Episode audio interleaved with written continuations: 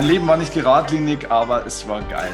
Den Satz habe ich vor ein paar Tagen gelesen von diesem wunderbaren Mann, der heute hier im Podcast-Interview ist. Ähm, er hat wirklich kein geradliniges Leben, denn wenn du dir das jetzt gleich anhören wirst, wo er eigentlich herkommt und wie so seine ganze Reise war, bis zu dem Punkt, wo er heute zumindest steht, ähm, dann hast du ungefähr wahrscheinlich eine Ahnung, wo es in den nächsten Jahren hingehen könnte. Es ist eine wilde Reise dieses Mannes, der eine ganz, ganz große Fähigkeit in sich hat, die er wahrscheinlich selbst erst relativ ähm, spät tatsächlich auch sich so richtig gespürt und ausgelebt hat. So würde ich das jetzt von außen mal sehen. Wir werden gleich mal gemeinsam hinschauen, ob das tatsächlich so ist. Nämlich die Fähigkeit, Riesenmenschenmassen tatsächlich zu bewegen, zu inspirieren, zu führen tatsächlich auch und hier ein großer Inspirator für Menschen zu sein. Ähm, er kommt nämlich eigentlich aus einer ganz einer anderen Ecke. Und heute möchten wir ein bisschen mit ihm darüber sprechen, wie erschafft man eigentlich wirklich was Großes im Leben? Wie, wie macht man sein Leben gefühlt erstmal zu was Großem, aber wie erschafft man auch außerhalb seines eigenen Lebens da draußen in der Welt was Großes? Deswegen ist er heute zu Gast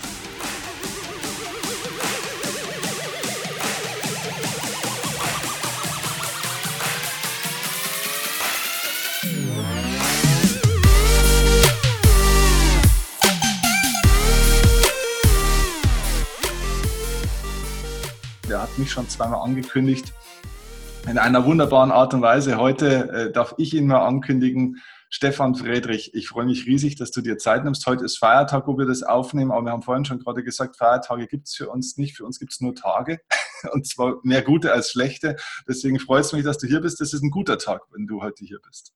Dankeschön. Ich, ich, zwei äh, Anmerkungen dazu. Erstens, ich glaube, dass wir jeden Tag zu guten Tagen machen können. Und selbst wenn sie nicht gut sind, ist es auch egal, weil ich glaube, so ein bisschen Verschiebemasse ist immer. Das ja. Zweite ist, ähm, dass, wir haben uns in der Eingangs, äh, Eingangsgespräche äh, darüber ausgetauscht. Ich habe noch niemals, noch niemals so Kategorien gehabt wie Feiertage, Wochenende, Feierabend oder, oder sowas in der Art. Und das geht meinem gesamten Umfeld tierisch auf die Nerven schon von, äh, schon von Beginn meiner, meiner, meiner, meiner Berufstätigkeit her weil ich das nie wusste. Weißt du, ich habe direkt nach, nach dem Abitur angefangen mit dem Zivildienst. Da hast du sowieso, du arbeitest in Pflege, Krankenhaus, du machst eine Frühschicht, du machst eine Spätschicht, du arbeitest am Wochenende, du arbeitest an Silvester. Äh, dann habe ich Medizin studiert. Das ist auch so, also ich, ich bin komplett entkoppelt von diesem System. Das Einzige, was mir einigermaßen sinnvoll schlüssig erscheint, ist, ich bin ein Freund des antizyklischen Handelns. Also ich finde es ganz cool, wenn man so sein Ding macht und ähm, und dann halt äh, da, wo die, die meisten Leute arbeiten, das, das schnalle ich schon. Ah, guck mal, jetzt kann ich zum Einkaufen gehen oder jetzt kann ich mal in den Zoo gehen mit dem Sohn oder sowas. Jetzt, jetzt ist gerade, die sind alle in der Schule und also ich versuche antizyklisch zu sein. Das ist cool. Aber ansonsten ist mir das sowas von wurscht, ob es Feiertage gibt, Vatertage oder weiß der Kuckuck was. Ja, ja, ja, cool. Ja, genau. Äh, unser gemeinsamer Kollege, ähm, den, durch den ich dich eigentlich das allererste Mal dann auch bewusst wahrgenommen habe, weil der mich eigentlich auch ein bisschen in die Branche damals mit eingeführt hat, der Christian Bischoff, der hat mal diesen Satz formuliert, ähm, ich bin raus aus diesem Gesellschaftsspiel. Und äh, den Begriff, den habe ich mir so ein bisschen gemerkt. Ich glaube, das bist du zum großen Teil auch. Ne? Du bist out of the box. Du passt nicht so in normale Schubladen. Magst keine Schubladen. Ne? Du hast, wenn dann, deine eigenen für dich entwickelt, oder? Ja, das ist, das ist, das ist so, das ist eines der großen äh, Dilemmas meines Lebens, das natürlich erst im Laufe des Lebens zu verstehen. Also ich habe mal so ein, so ein Reason Motivation Profile gemacht. Das kennen vielleicht die einen oder anderen, wo es so um die inneren Motive und Werte im Leben gibt.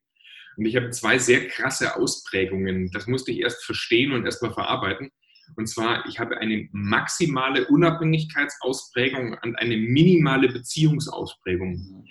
Das bedeutet, ähm, ich bin jemand, der nicht funktioniert, wenn er in Teams mit anderen Menschen irgendetwas machen muss, weil er schlichtweg Energie verliert, dadurch, dass andere Leute ihm irgendwas wollen ja. Und andererseits bin ich einer, der auch sehr äh, autark funktioniert. Also ich bin dann psychologisch gesund, wenn ich mein Ding mache.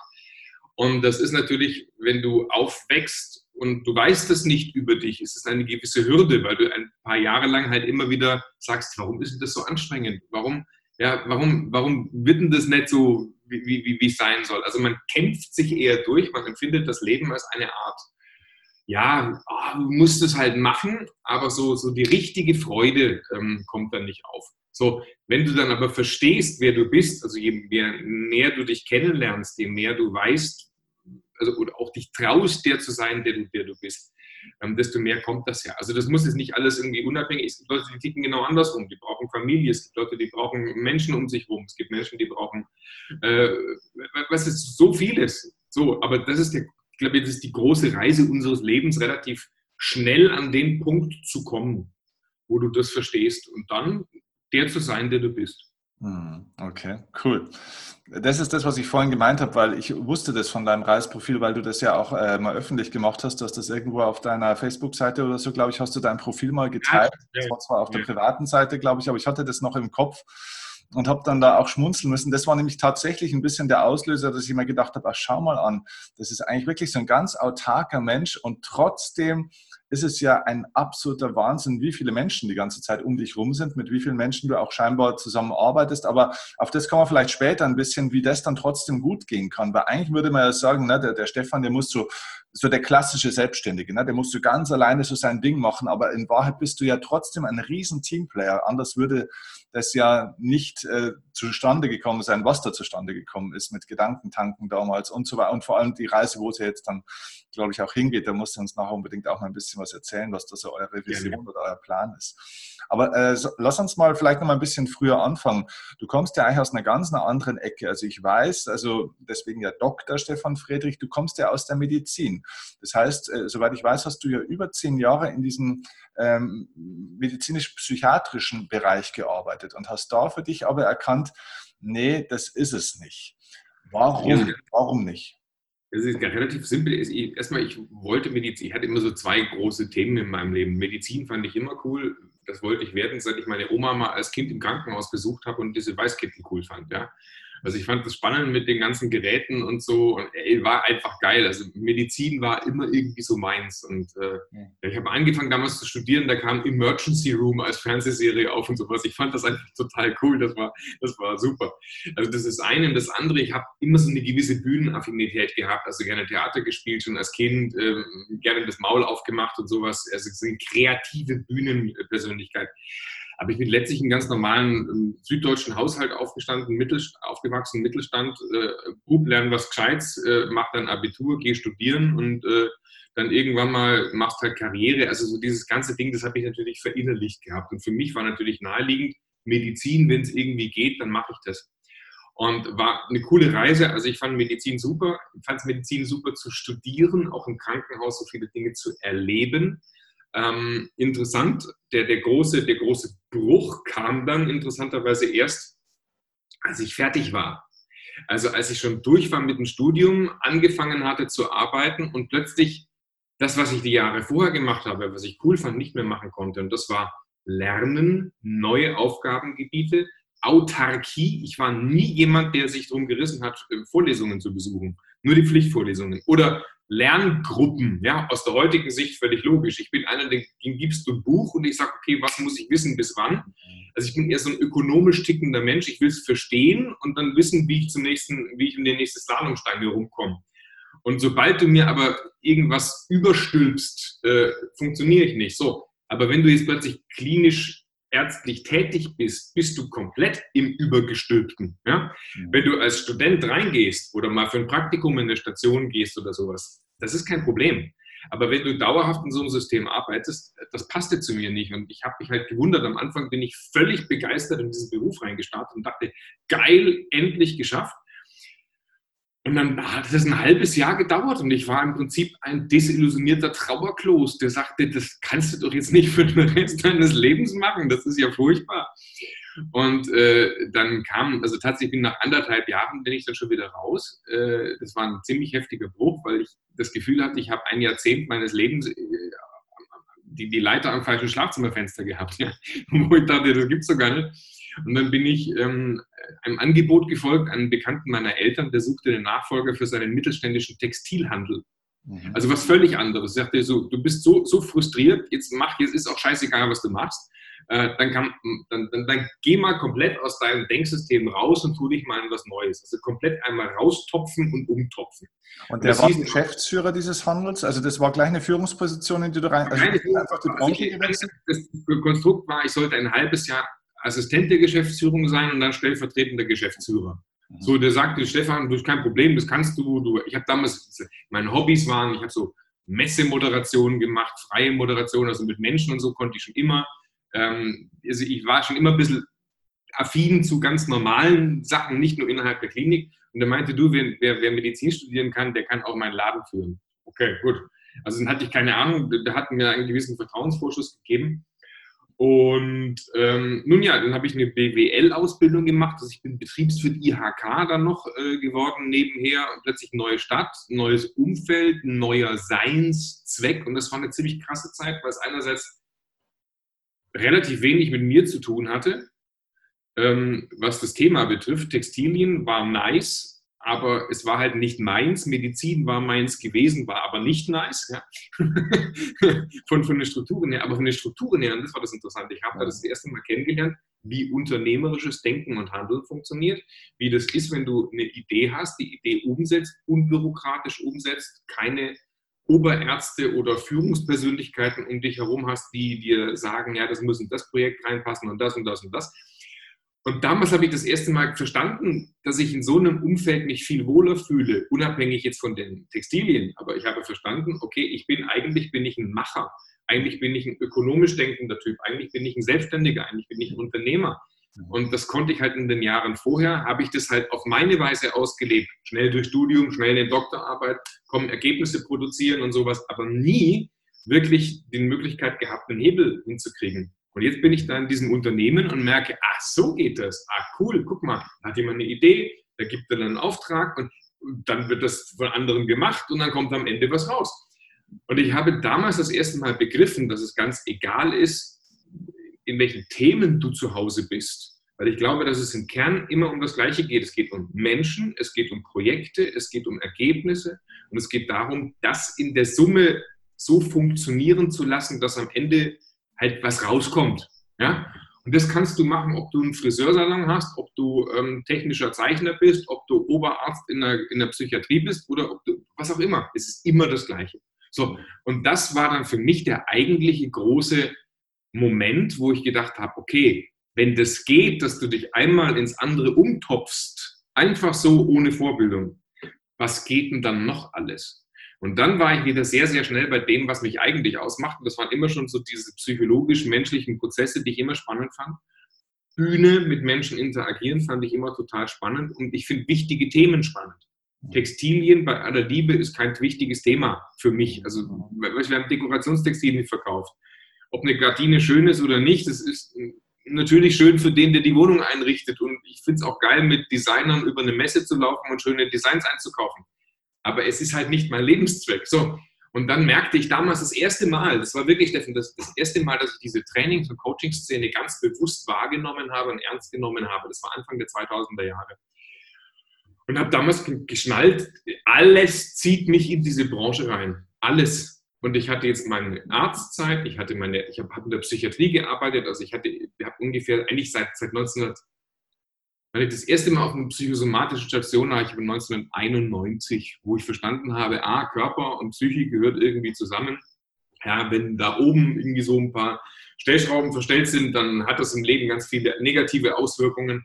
Dann habe ich äh, Akutpsychiatrie das erste Mal gemacht 1992. Ich habe in einem psychotherapeutischen, tiefenpsychologischen Institut promoviert und so. Also diese Psychoaffinität hatte ich immer äh, Psycho, äh, Verhaltenstherapie-Ausbildung angefangen, Hypnose und so ein Kram. Weißt du, so war immer so klar. So dachte ich, okay, boah, cool, du hast diesen Psychopart, jetzt hast du noch einen BWL-Part, du hast einen Bühnenpart und du bist ein kreativer Umsetzungstyp, der, der sein Ding macht.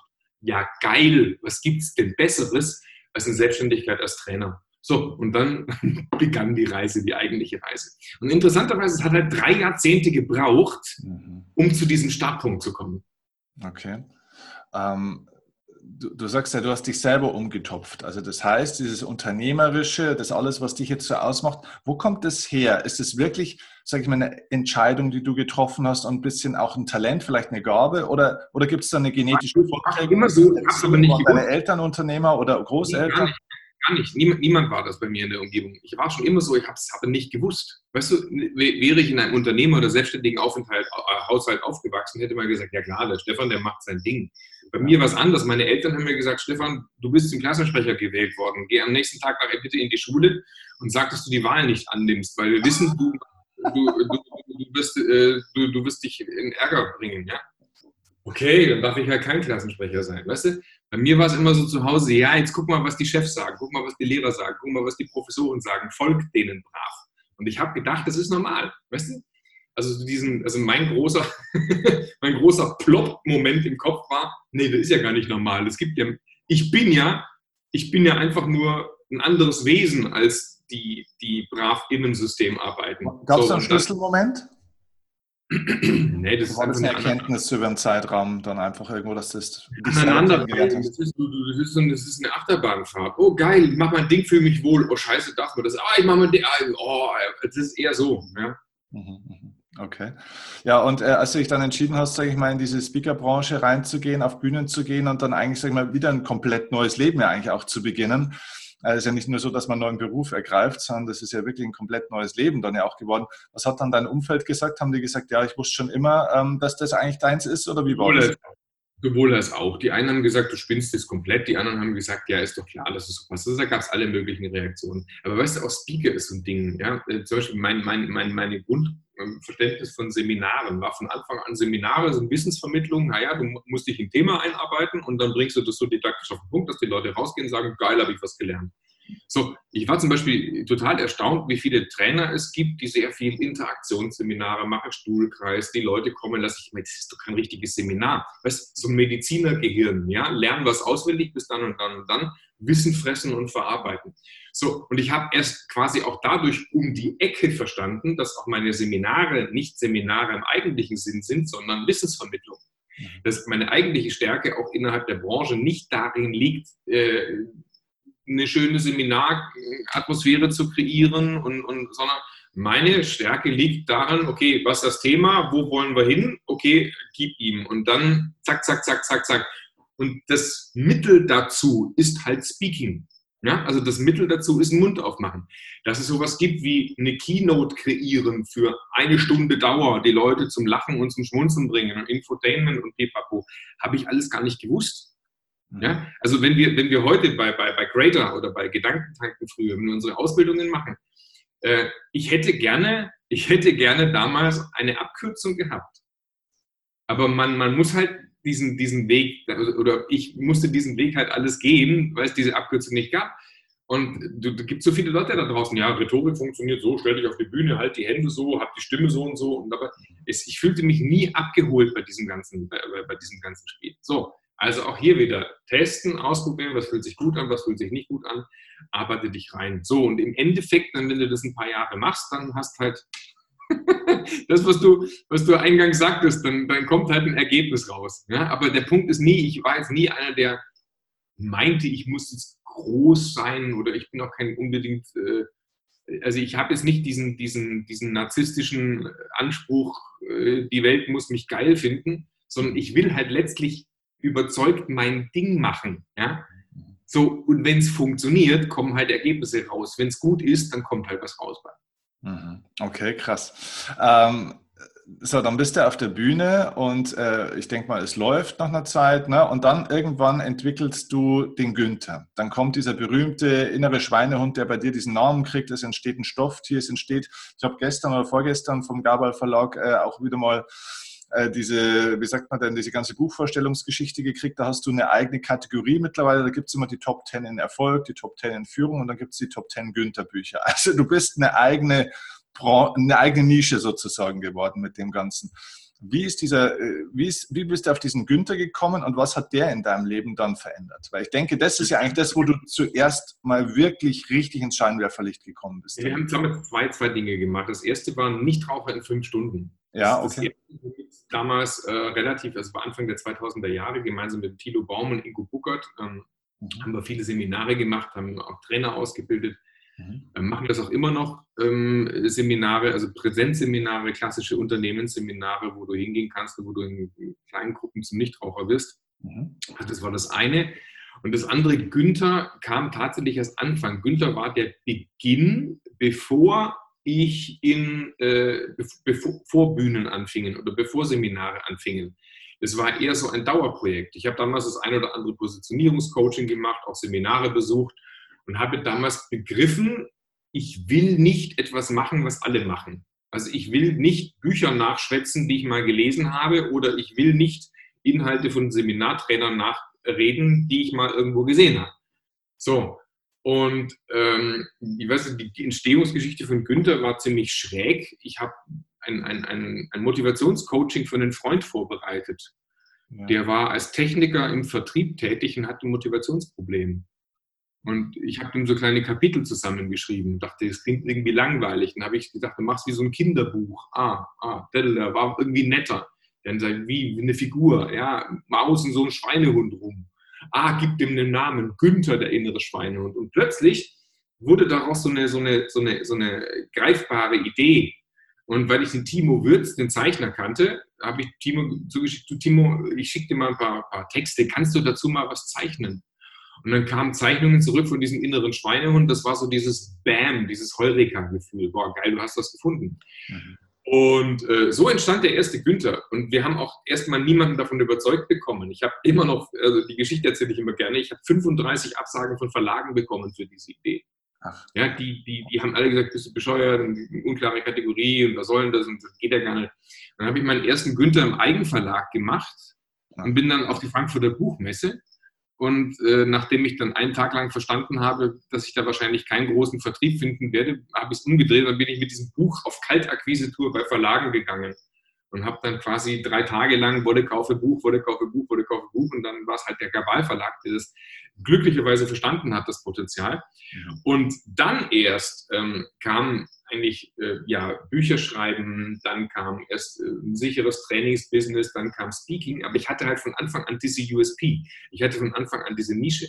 Und weil die Bücher sich auch ganz gut verkauften, hatte ich einen Antrieb, mich auch in die verschiedenen Themen reinzuarbeiten. Weißt du, der, der, der normale Trainer geht ja auf den Markt und sagt, ich muss was lernen und dann muss ich das wiedergeben.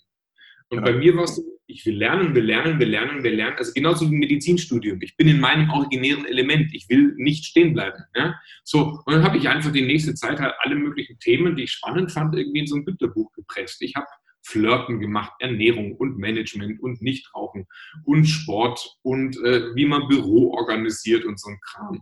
Und es ist halt so, dass du, dass du ständig halt wächst. Du lernst ja, wenn du dich in so ein Thema reinarbeitest, dann, dann musst du dir Bücher lesen, du musst dir Wissen holen, du musst so. Und dann entsteht halt so im Kopf ein Geflecht. Ich bin so ein großer Freund von, von 80-20-Prinzip. Du musst die Themen nicht immer 100% durchgreifen, durch, durch, durch, durchsteigen, aber wenn du so von, von den meisten Lebensthemen die wichtigsten 20 Prozent geschnallt hast, naja, so schlimm wird es dann nicht im Leben. Ne? Ist, wenn du ein bisschen weißt, wie geht Kommunikation, wie geht Beziehung, wie geht äh, Motivation, äh, wie geht Unternehmertum, wie geht Verkauf, dann musst du nicht der große Experte sein in den jeweiligen Themen in der Tiefe. Aber in der Breite entsteht was ziemlich Geiles. Und das war eigentlich immer mein Ansatz. Ja, deswegen, ich, ich mache immer noch gerne mal ein Verkaufsseminar, ein Motivationsseminar, ein Kommunikationsseminar, aber bei uns im, oder ein Online-Marketing, weißt du, weil die, die meisten Leute, die in so ein Thema reinsteigen, die brauchen ja erstmal einen Einstieg. Aber wenn du einen Referenten hast, der sich selber den Einstieg erm, ermöglichen musste oder der sich das beibringen musste, naja, dann schnallt der es halt auch irgendwie, die Dinge so rüber zu bringen, dass andere ihn folgen können. So, und das war letztlich immer meine Stärke. Also Neugier, vernetztes, also vernetztes Denken, Neugier und dann Einstiege in Themen bringen. So, und äh, das Ganze mit dieser Marke verbinden, das hat halt immer einen tierischen Spaß gemacht. Mhm, okay. Ja, aber das ist cool, weil ähm, du bist ja dann ein totaler Gegenentwurf auch äh, zum Thema Positionierung zum Beispiel. Ne? Weil du bist ja eigentlich somit thematisch nicht wirklich spitz positioniert gewesen, wo ja ganz viele sagen, das muss man. Dann gibt es wieder andere, die sagen, auf gar keinen Fall. Ähm, aber du hattest eine Marke, sage ich mal. Ist, ist das das Entscheidende, dass man nicht sagt, okay, mache ich jetzt eher das Thema oder das Thema? Ist es die Marke? Wie würdest du das sagen? Ich würde sagen, jedes einzelne Ding, was ich gemacht habe, ist positioniert. Weißt du, das ist nicht drauf an fünf Stunden, das ist eine glasklare Positionierung. Günther, der innere Schweinehund, ist eine glasklare Positionierung. Gedankentanken ist eine glasklare Positionierung. Ja? ja. Ähm, die Frage ist für mich, worauf habe ich den Bock? Ich merke zum Beispiel, wenn ich das war schon relativ früh, wenn ich zu viele Tage hintereinander das gleiche Seminar oder die gleiche Geschichte erzähle, wird mir langweilig von meinen eigenen Gedanken. Aber was soll ich mir dann Gedanken um meine Positionierung machen? Die passt nicht zur Persönlichkeit. Also auch heute, wenn wir, wenn wir, wenn wir Positionierungsbootcamps machen und wir helfen Menschen, sich zu positionieren, dann ist die eigene Persönlichkeit immer ein wichtiger Teil davon. Am Anfang haben sie mir alle gesagt, Stefan, du bist bescheuert, du, du mach doch was mit Medizin oder spezialisier dich doch auf äh, Vertrieb für die Pharmaindustrie, weil du aus der Medizin kommst. Ja, aber wenn, wenn die Leidenschaft dafür nicht da ist, äh, dann machst du das zwei, dreimal und merkst, okay, das war es nicht. Und das ist für mich der, der große Denkfehler, wenn ich Positionierung rein technisch betrachte. Mhm. Ja, also auch in unseren Seminaren, wenn wir Positionierung machen, ich sage mir, Leute, Positionierung ist schön und gut, wenn du es technisch betrachtest. Wir können alle eine technisch brillante Positionierung finden. Wo ist unser Markt, unsere Zielgruppe, unsere Nische, unsere USP, wo sind wir besser als andere? Aber wenn du nicht bereit bist, da wirklich auch Gas zu geben dafür und, und, und wenn, du das, wenn du die Leidenschaft dazu nicht hast, dann kannst du es vergessen mit der Positionierung. Dann ist es nur, dann bist du ein Papiertiger. Wie viele Leute haben mir schon erzählt, ja, ich schreibe ein Buch und ich mache meinen Podcast und ich mache einen Blog und ich mache, ja, guck dir unsere, unsere Szene an. Das sind viele tolle Leute ja. und es gibt ganz, ganz viele tolle Leute. Es, es gibt ganz viele tolle Leute, die sind sichtbar und es gibt ganz viele tolle Leute, die sind unsichtbar. Mhm. Warum? Naja, unklar. Ja, irgendwo noch so unklare, gehen nicht so wirklich ihren Weg, setzen es nicht wirklich um. Diejenigen, die es umsetzen, die haben gefunden, wer sie sind, haben gefunden, wo ihre Stärken sind und die sind super in der Umsetzung, das auf die, auf die Straße zu bringen. Mhm. Okay. Also du bist ein, ein, mega Autodidakt, könnte man somit sagen, also ein, ein mega Macher, Umsetzer, dann, dann läuft diese Karriere, du bist, glaube ich, auch relativ schnell immer relativ erfolgreich in Dingen, weil du bringst die Dinge halt schnell auch voran. Diese Speaker-Karriere läuft, glaube ich, relativ schnell, relativ gut dann auch. Also so habe ich das wahrgenommen. Äh, warst schon eigentlich immer dann auch in diesem Markt viel gebucht, viele Tage und so weiter und so fort. Aber da gab es mal so einen Moment, da hat mir dann mal jemand gesagt, na, also alle haben schon drüber gesprochen, okay, wie viele Mitarbeiter hast denn du und wer macht denn bei dir das und da macht das Team das. Dann hieß es immer beim Friedrich, gibt es kein Team. Der macht alles selber. Und sagt, der kann, der kann doch nicht alles selber machen. Ja? Ist das äh, eine Außenwahrnehmung gewesen? Waren das Stories oder ist es wirklich so, dass du sehr lange wirklich isoliert für dich gemacht äh, hast und äh, erst dann später Teams aufgebaut hast? Also ich hatte eine lange Zeit hatte ich eine, eine, eine Assistentin, die im Prinzip auf einer freien Basis gearbeitet hat, die halt E-Mails und sowas gemacht hat. Und mhm. dann ähm, haben wir uns da irgendwann mal auseinanderdividiert. Und dann habe ich halt gemerkt, das ist ja kein Problem, weißt du, die, wenn der Kunde dich buchen will, dass du einen E-Mail-Text vorformulierst, den du halt rausschickst und dass du nur dann telefonierst, wenn der Kunde wirklich Buch, Buchungsinteresse hat. Ja, also ich habe halt versucht, alles zu optimieren und so schlank wie möglich zu machen. So, wenn man dann so tickt, wie ich ticke, dass mir halt Menschen tierisch auf die Nerven gehen, also die Vorstellung, ich müsste morgens einem Mitarbeiter schönen guten Morgen sagen und wie war das Wochenende, das bin so gar nicht ich. Ja? Da habe ich nach zehn Minuten Warm-up-Gespräch, brauche erstmal eine halbe Stunde Pause, äh, weil mir das auf die Nerven geht. So, ja. passt nicht. Verstehst du? Das, das, bin nicht ich. Ja? Und äh, deswegen war das lange Zeit tatsächlich so. Ich habe in meinen Spitzenzeiten sehr viel Umsatz gemacht allein. Ja. Durch, ich sag mal, gutes Bündeln der jeweiligen Arbeitsdinge. Aber auch so, was ein Buch schreibe ich ja gerne selber. Ein Blog mache ich gerne selber. Ein YouTube-Video mache ich gerne selber. Ich schneide es auch gerne. Warum? Weil mir die Interaktion mit den anderen Menschen auf die Nerven geht.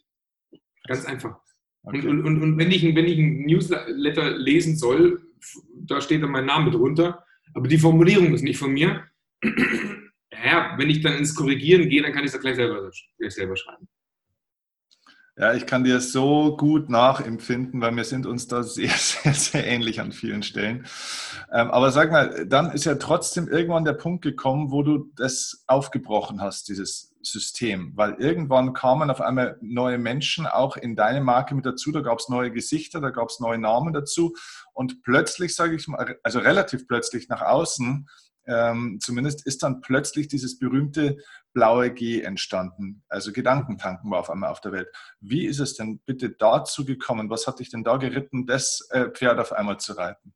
Also das waren ähm, letztlich zwei, zwei, zwei große Dinge. Das eine war, ich habe eine Fernsehsendung gemacht, ähm, habe zwischenzeitlich immer wieder mal Fernsehen gemacht. Und zwar 2012 kam eine Sendung, die hieß Glück ist lernbar bei Vox. Das war so eine Vier-Stunden-Doku, die an einem Samstagabend lief. War eine coole Sendung. Aber wie das halt beim Fernsehen so ist, nach kurzer Zeit war die aus der Mediathek draußen und dann hast du irgendwie Ewigkeiten Aufwand betrieben und Leute sagen, coole Sendung, hat Spaß gemacht, wo finde ich die denn? Die ist weg. Ja? Das hat mich total angekotzt. Ähm, und das Zweite war, ich hatte da die Jahre zuvor sehr stark so diesen Gedanken, Stefan hat das Thema, Stefan hat jenes Thema, Stefan, aber ich begann einfach, das ist so ein, so ein persönliches Entwicklungsding. Wenn du, wenn du dich bis zum gewissen Punkt einmal ausgereizt hast, wirst du dir über. Ja. ja. Du merkst, okay, es funktioniert, also all das, was ich damals brauchte, Bestätigung, Erfolg, äh, ja. hat wirtschaftlich funktioniert, das habe ich gehabt. Du hast dich gelangweilt an dir selber ein Stück weit? Aber was ist dann der nächste? Weißt du, was ist der nächste Schritt? Und der nächste ja. Schritt ist immer wieder, wozu mache ich das Ganze? Ich mache das Ganze doch nicht dafür, damit ich mich in den Spiegel gucken kann und, und, und gut cool finde. Mhm. Ja? So. Aber wie wäre es denn, wenn du einen Schritt größer denkst, wenn du die Branche voranbringst? Also wenn du, wenn du etwas machst, was, was, was mehr Leuten hilft. Mhm. Das bedeutet aber, dass du von dir selber zurücktreten musst. Das bedeutet, dass du dich selber nicht für den wichtigsten Player im Spiel halten sollst. Ja, und das bedeutet, dass du ein völlig anderes Koordinatensystem brauchst. Es geht nicht mehr um deinen Umsatz, deinen Erfolg, deine Buchungszahlen und sowas, sondern ja, also es begann damals äh, so diese, ich meine, ich, glaube, das ist eh immer so ein Hin und Her. Du machst dein Ding und dann schneidest du irgendwann mal, nee, es geht um ein Wir. Und wenn du es hast, dann geht es wieder zum dein Ding und es geht dann wieder ums Wir. Und das war halt ein klassisches Ding, okay, du hast dein Ding gemacht, jetzt gehen wir zum Bier. Und dann war 2012 die erste Rednernacht, wo ich dachte, geht das überhaupt? 14 äh, Leute, also hier auch wieder Positionierung, ja, du musst es anders machen. Damals war üblich, dass du ein Stunden, anderthalb Stunden Vorträge hast, am Abend maximal mal drei Referenten zusammen. Sag ich, nee, ich will es eher so machen wie so eine Motto-Show bei irgendwo anders oder, oder wie so, so Comedy-Shows oder sowas. Kurze, knackige Impulse. Oder TED fand ich super. Finde ja. ich immer noch super. Geht sowas. Dann haben wir am ersten Abend erstmal 14 Redner an einem Abend gehabt, die jeweils so maximal 20 Minuten reden sollten. Und da haben alle gesagt, ey, bist bescheuert, das versteht doch kein Mensch. Und Business und private Themen und lustig und ernsthaft und so. Und dann wollte ich von Anfang an das Ganze filmen, weil ich dachte damals, naja, der nächste Wachstumsschritt bei uns in der Branche wird sein, du musst halt eine Plattform haben. Du musst halt äh, derjenige sein, wo die Leute hingehen, um sich dann diese Inhalte anzuschauen. bei YouTube. Ähm, und das war so der, der, der, der, die, die Grundidee von Gedankentanken. Wir haben am Anfang noch gar nicht gewusst, also wir war damals ein Team von zweieinhalb Festangestellten. Ja? Und wir haben damals noch nicht gewusst, wie wir das alles verwerten würden. Es war nur immer die Bereitschaft da, ja, mal gucken, wo es hinführt und mal gucken, was unterwegs passiert. Also wir haben etwas gemacht, von dem wir glaubten, dass es, dass es klappen würde. Aber ich habe natürlich relativ früh spinnerte Ideen gehabt, größte deutsche Speaking-Plattform, ähm, wenn man Seminare daraus kreieren kann, vielleicht wird unterwegs ein, ein, ein, ein Businessmodell entstehen und sowas. Und so kam es dann auch. Ja? Also wir haben dann die ersten, Wiederver also die ersten Verwertungsmodelle dann daraus äh, kreiert gehabt. Äh, wir bekamen immer mehr ähm, Zuspruch, das war auch eine unheimlich heftige Zeit die letzten Jahre. Das war natürlich nicht immer so, dass du gewusst hast, ähm, wo kommt die Kohle her. Also das ist erstmal ein ganz großes Investitionsspiel. Hast du Umsatz, was machst du? Tust ihn beiseite und freust dich, weil du privat was anlegen kannst oder sagst, ne, ich investiere in den nächsten Mitarbeiter, in das nächste. Und wir haben halt immer gesagt, naja, investieren, mach mal weiter. Und äh, das, das fiel mir dann persönlich auch irgendwann mal auf die Füße, weil ich, wie ich ja schon sagte, ich bin als Person ganz anders. Also ich bin nicht derjenige, der ein Team um sich herum haben möchte, der sich abstimmen möchte, der Besprechungen haben will und sowas. Dann habe ich mir am Anfang halt ein Team zusammengesucht von Menschen, die ähnlich tickten wie ich. Die waren sehr autark, die waren sehr engagiert, haben sehr quer vernetzt gedacht. Und das ging bis zu einem gewissen Punkt ging das gut. Mhm. Aber so, ich sag mal, ab so fünf bis acht Mitarbeitern wurde es dann anstrengend, mhm. weil dann die eigene Aufgabe eine andere ist. Mhm. Dann darfst du nicht mehr derjenige sein, der Bücher schreibt und auf die Bühne steht, und, sondern dann musst du plötzlich derjenige sein, der Führung als eine Aufgabe versteht. Mhm. Das heißt aber hier wiederum einen Schritt zurück von meinen eigentlichen Kompetenzen hin zu etwas, was ich eigentlich gar nicht mache. Oder gar nicht gerne mache. Und damals habe ich dann glücklicherweise Alexander Müller kennengelernt, der genau an solchen Dingen große Freude hat und eine große Professionalität und einen großen Spaß. Und ähm, dann haben wir uns mal gegenseitig getestet, uns aneinander gerieben eine Weile und haben eine Konstellation gefunden, die jetzt seit vielen Jahren wunderbar funktioniert. Also ich bin wieder der Content Guy. Alex ist der, ist der Umsetzungsguy, was Management und das Team äh, betrifft. Und ähm, ja, also auch insofern ist es wie so eine, so eine doppelte Rolle vorwärts. Weißt du, du merkst, du, bist nichts, was, was dir, also du, du darfst nicht selber das Maß aller Dinge sein. Lass los, delegiere, aber verstehe zum richtigen Zeitpunkt auch wieder, dass es doch eine Frage der Führung ist und der, der, der, der Organisation. Und dann musst du wieder loslassen und nicht glauben, dass du der beste Chef der Welt bist, sondern da draußen gibt es Menschen, die das besser können als du. Und dann wird es groß. Also immer wieder bis zu einem gewissen Punkt und dann ploppt die nächste Ebene, dann ploppt die nächste Ebene, dann ploppt die nächste Ebene. Und was halt cool ist, wir nehmen das jetzt auf im Mai haben wir schon 2020. ja. Äh, wir haben jetzt mittlerweile bei, bei, bei früher Gedankentanken, heute Grader, haben wir jetzt mein Gott, ich weiß gar nicht die aktuellen Mitarbeiterzahlen. Also wir sind jetzt, glaube ich, über die 110 Mitarbeiter. Wahnsinn. Hm. Und ähm, es sieht toll aus. Ich sage einfach so, es sieht klasse aus. Äh, da sind Menschen, die ihre Jobs viel besser machen, als ich das könnte, die in ihren Bereichen viel, viel tiefer drin sind, die viel mehr Profis sind.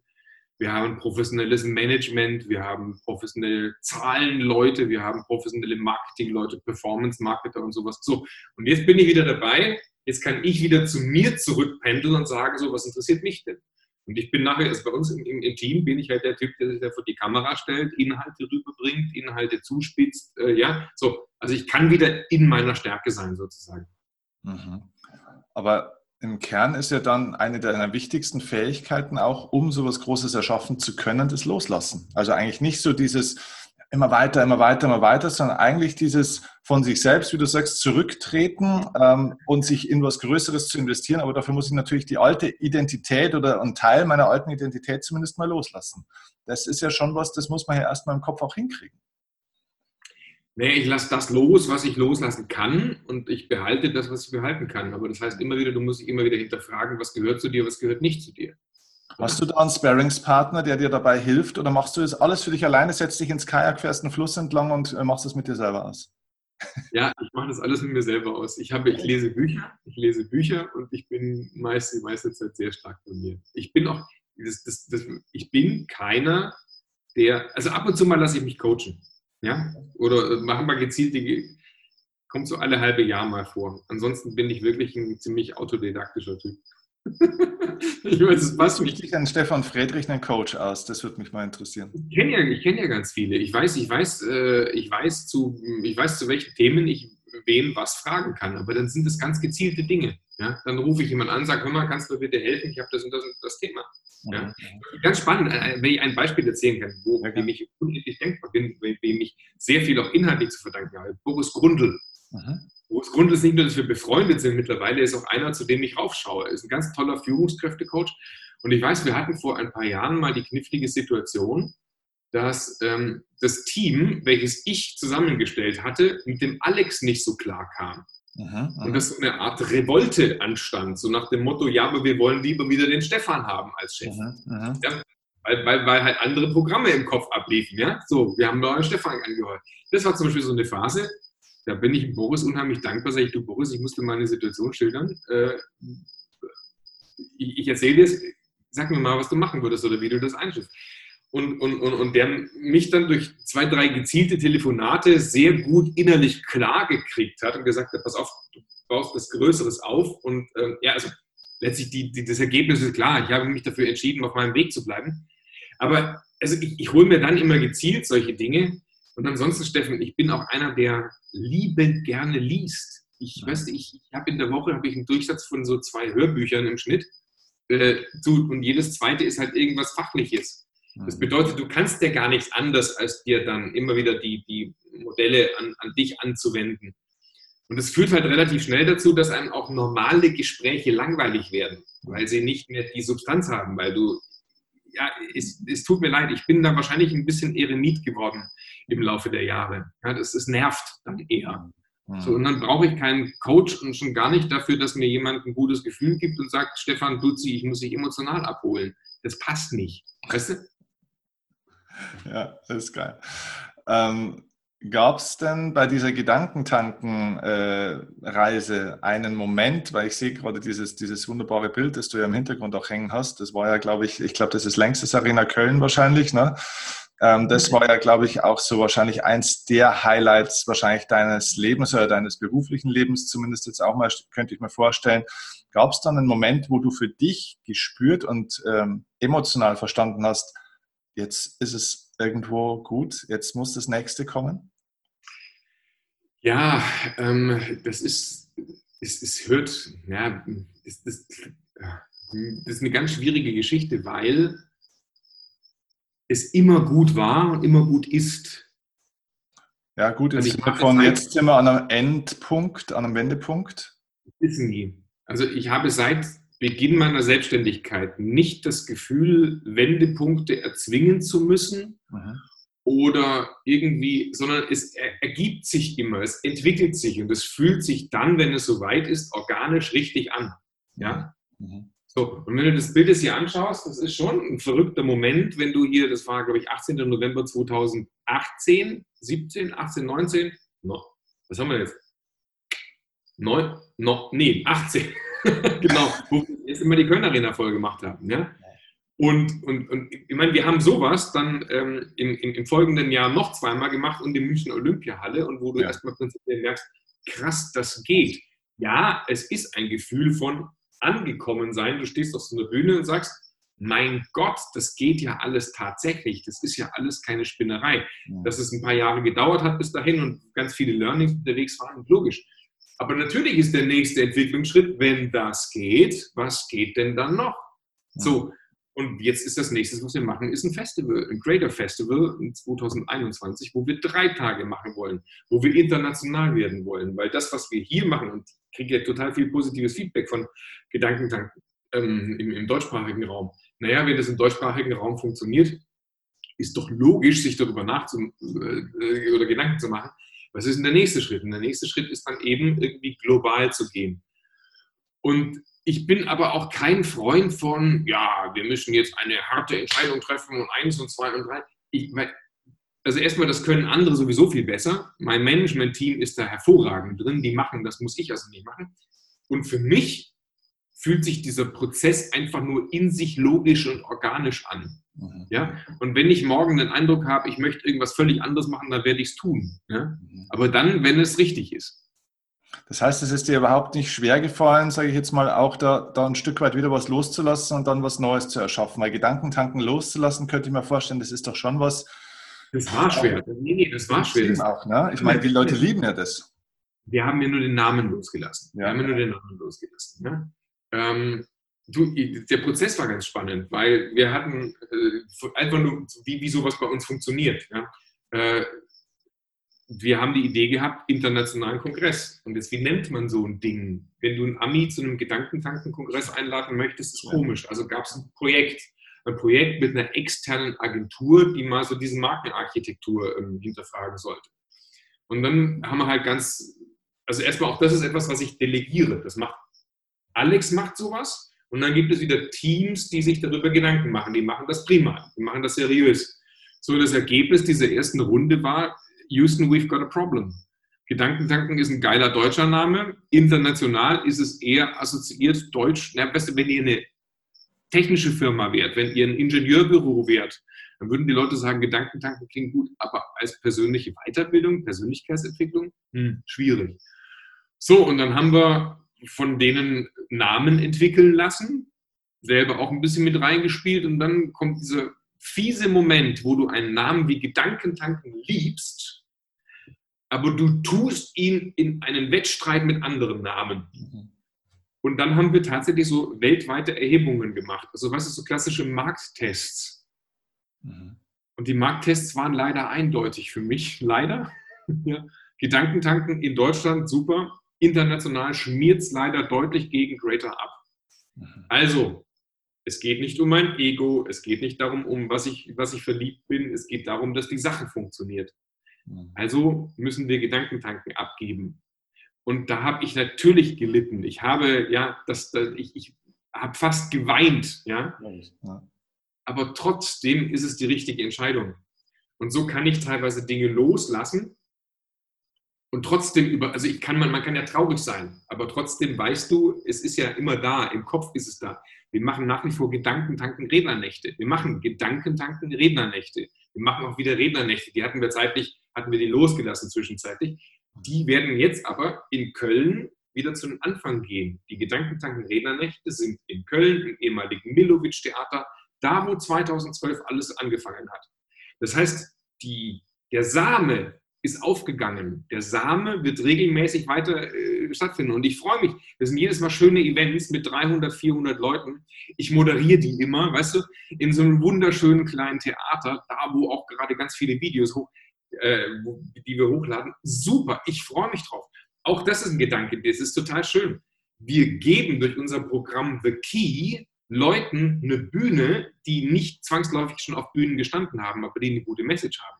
Wir bereiten die darauf vor. Weißt du, wir machen eine richtig geile Rhetorikvorbildung, Rhetorikausbildung, Keynote-Entwicklung und sowas. Insofern, weißt du, wenn ich jetzt zurückblicke, das sind jetzt acht Jahre, wir sind wieder am Anfang, aber auf einem ganz anderen Qualitätsniveau. Und das freut mich. Und gerade haben wir eine halbe Million YouTube-Abonnenten, haben viele Millionen Views im Monat. Weißt du? Und dann merkst du, ja, ich lasse gar nichts, ich muss gar nichts loslassen, weil es ist ja alles da. Mhm. Nur das Schiff geht jetzt in Richtung internationale Gewässer, deswegen heißen wir Greater. Wir gehen digital, wir bauen eine App, deswegen heißt es Greater, damit wir ein internationales Publikum erreichen. So, das heißt, die Reise geht weiter. Mhm. Aber wenn du unterwegs reist, dann musst du halt unterwegs mal auch irgendwo den einen oder anderen Hafen verlassen. C'est la vie. Cool, mega ähm, so schon langsam Richtung Ende auch mal noch mal eine persönliche Frage, weil jetzt haben wir ja viel, sage ich mal, über so deine berufliche Vision, über die Vision deines Unternehmens oder eures Unternehmens ja auch gesprochen. Mich würde jetzt der Stefan auch mal interessieren. Also ich finde es immer so schön, wenn man sich vorstellt, man trifft so sein 90- oder 100-jähriges Ich in der Zukunft und das ist top gesund und ist genauso, wie man sich äh, im Traum wünschen und ausmalen würde wenn man sich mit dem heute zusammensetzen könnte, an einem Tisch, in einem Zweiergespräch, und man hätte die Möglichkeit, mit so einem zukünftigen idealen Ich äh, mal zu sprechen, was würde der einem heute raten, wenn man so jemand mal als Coach haben könnte? Weißt du, was ich meine? Wenn du dir vorstellst, du würdest jetzt mit dem 90- oder 100-jährigen Stefan zusammensitzen, was würde der dir denn heute raten für dein Leben? Ganz schwierig. Ich habe immer wieder so, ich, also ich probiere es immer wieder, mir solche Gedanken zu machen. Aber ähm, ich, ich glaube, im Wesentlichen würde der sagen, vertraue dem Weg, geh weiter, sei bei der einen oder anderen Situation noch ein bisschen cooler, ähm, durchschnaufen, gut Ding will Weile haben, Gras wächst nicht schneller, wenn man dran zieht, es wird, die Lösungen werden zu dir kommen, hab Vertrauen und solche Dinge. Sowas würde der sagen, weil ich halt immer einer bin, der gerne so mm, irgendwo hin will. Also das ist so meine, äh, meine große psychologische ähm, Bruchstelle, wenn ich zu viel so zu schnell möchte. Das äh, wird für mich immer eine Herausforderung. Aber ich sage mal so, ich habe eine, eine Routine seit vielen Jahren, die mir immer wieder hilft, mich in diesem Zeitkontinuum einzusortieren. Weißt du? Also wenn ich jetzt, wir haben so eine Lebenslinie, die beginnt und die endet irgendwann mal und wir sind irgendwo unterwegs, ja. Und dann äh, die Vergangenheit führt zur Gegenwart, das wir heute machen, führt zur Zukunft. Und was ich zum Beispiel mache, ich äh, schreibe seit 1999 schreibe ich Tagebuch. Also jeden Tag, ich kann jeden Tag meines Lebens kann ich nachvollziehen. Seitdem. Und ich mache das, also einfach nur, was habe ich gemacht, wen habe ich kennengelernt, welche Projekte und sowas. Und ich mache das zeitweise immer wieder, dass ich mir mal so, so Auszeiten gönne, wo ich mal so rückwärts lese. Ja, das, das jetzt, jetzt wieder zum, zum Jahreswechsel habe ich mal wieder Jahre von 2006 bis heute durchgelesen, wo, wo, du, wo du merkst, was führt zu was. Und dann bist du nicht so sehr im Tagesgeschäft drin, sondern du siehst diese Linien, die darunter sind. Du siehst die Entwicklungen, du siehst die mhm. Trends mhm. retrospektiv. Und das Learning ist immer wieder, Learning ist immer wieder, hab Vertrauen, sei bei dir, das wird schon, mach's einfach und vor allem sei nicht zu sehr im Klein-Klein vom Alltag. Es gibt Wichtigeres als das, was gerade jetzt ansteht. Ja? Also wichtiger, die ist, ist, hebt den Blick, wird größer im Denken. Du bist nicht hier, um über den Konflikt mit deinem Nachbarn nachzudenken. Du bist nicht dafür hier, um äh, dir jetzt Sorgen zu machen, äh, ob der Kunde jetzt die Rechnung überweist oder nicht. Ja? Sondern du bist hier, um Systeme aufzubauen, damit du dich mit dem Nachbarn gut verstehst und damit der Kunde regelmäßig überweist. Wenn du das geknackt bekommst, dann kommst du in die nächsthöhere Ebene.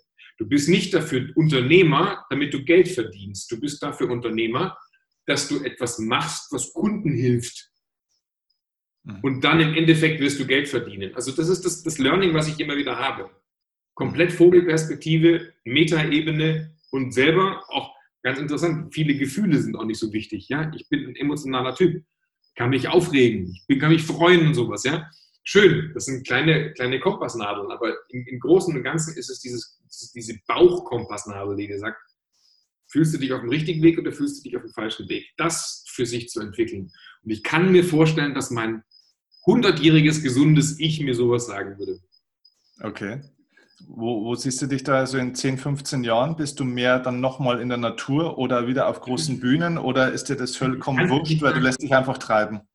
ich, ich lasse lass mich nicht wirklich treiben. Ich, ich, spüre zum richtigen Zeitpunkt, glaube ich, das, was jetzt sein muss. Ich kann mir alles vorstellen, Steffen. Ich kann mir vorstellen, dass ich hier meine Zelte abbreche, dass ich mir eine, ein, ein, ein Haus in Südfrankreich äh, zulege und dort nur noch schreibe. Ja? Mhm. Ich kann mir vorstellen, dass ich ein Wohnmobil ziehe. Ich kann mir vorstellen, dass ich, keine Ahnung, dass wir plötzlich Greater International machen und ich ziehe nach New York oder so. Ich weiß es nicht, aber es wird zum richtigen Zeitpunkt das Richtige kommen.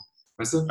Okay. Oder es kommen nochmal irgendwelche völlig, völlig andere Geschichten. Nochmal neue Beziehungen, neue Familie, neue. Ich habe keine Ahnung, weißt du. Aber jetzt fühlt es sich gut an. Cool. Ja, und das ist das, was zählt. Ähm, wenn die Leute jetzt sagen, Mensch, ich will auch äh, mich selbst hier verwirklichen und Creator wäre vielleicht äh, genau das Richtige für mich, was ich persönlich nur jedem ans Herz legen kann, dann ist wahrscheinlich der beste Weg auch YouTube, sage ich jetzt mal natürlich. Klar, das ist eure Wissensplattform. Was würdest du den Leuten noch empfehlen? Also wie kann man am besten von euch lernen, in welchem Bereich? Naja, also ich glaube, dass jeder, der, der, der ähm, irgendwo in unsere Welt eintaucht, schon ähm, bemerkt, dass es da äh, ganz viele Türchen gibt. Ich, ich erkläre einfach mal kurz, was wir so für Türchen haben. Zum Beispiel eine ganz, ganz wichtige Geschichte ist, das kann man umsonst machen bei uns auf der, auf der Homepage, so ein Persönlichkeitstest. Mhm. Ja, was bist du für Typ Rot, Grün, Blau, Gelb, ja, dominant, initiativ, stetig, gewissenhaft. Kostet nichts, zehn Fragen, bist nach drei Minuten durch und hast hinterher so ein großes Aha-Erlebnis. Ja, so. Und darauf, da öffnen sich dann schon wieder ganz viele Türen, ja? also innerhalb unserer Architektur. Was kannst du daraus machen? Was kannst du, äh, brauche ich nicht drauf eingehen. Aber was mir wichtig ist, zum Beispiel immer wieder Content umsonst zu geben. Mhm. Ja? Wenn, wenn, du, wenn du mal eine Werbung siehst bei uns, angenommen, du bist selbstständig, bei uns heißt es Business Factory. Naja, dann mach doch zum Beispiel mal so einen Selbstcheck, wie gut bist du in der Selbstständigkeit? Oder melde dich mal zu einem Webinar an, einem Online-Seminar. Dann erzähle ich, was sind die wesentlichen Punkte. Dann gibt es ein Assessment, ja, wo stehst du? Und dann siehst du schon, wo es weitergeht, weißt du? Oder ein, Live-Coaching, weißt du, du machst Live-Coaching-Programme, weißt selber, wie wichtig das ist, dass man Programme aufsetzt, die Menschen langfristig begleiten. Sowas ist ja alles unsere Welt. Ne? Und ich kann nicht sagen, jetzt geh zu uns rein, geh zu grader.com, mach 1, 2, 3, sondern geh rein zu grader.com, guck dich ein bisschen um mhm. und dann wirst du schon finden, was dich anspricht. Mhm. Cool. Mega gut. Ähm, großes nächstes Projekt, großes Event. Ich habe gehört, 2021 kommt was Großes auf die Menschen zu, was ihr macht. Wir werden den, also wir werden den größten, den weltweit größten Kongress für Persönlichkeitsentwicklung machen. Im schönen Köln. Ähm, wir wollen das hier mit der Längstes Arena an drei Abenden hintereinander machen. Und tagsüber haben wir die ganze Messe gemietet. Also in Messehallen wird verschiedene Themen geben, verschiedene Stages, verschiedene Speaker, verschiedene, verschiedene, ähm, verschiedene ähm, Lines, verschiedene ähm, Touren sozusagen nach verschiedenen Interessen. Wird ein ziemlich geiles Ding. Mega, unglaublich. Also so oder so, da werde ich vorbeischauen. das, muss ich mal, das muss ich mal geben, das ist sensationell. Also äh, Chapeau, vielen, vielen Dank für deine Zeit. Ähm, war großartig. Ich finde es sehr, sehr, sehr inspirierend. Ähm, wirklich sehr inspirierend. Also so als Mensch, beruflich. Und du bist so ein unglaublich angenehmer Gegenentwurf zu so vielem, was so unterwegs ist und das finde ich persönlich sehr, sehr ansprechend, muss ich dir sagen. Dankeschön. Danke dir für alles. Danke.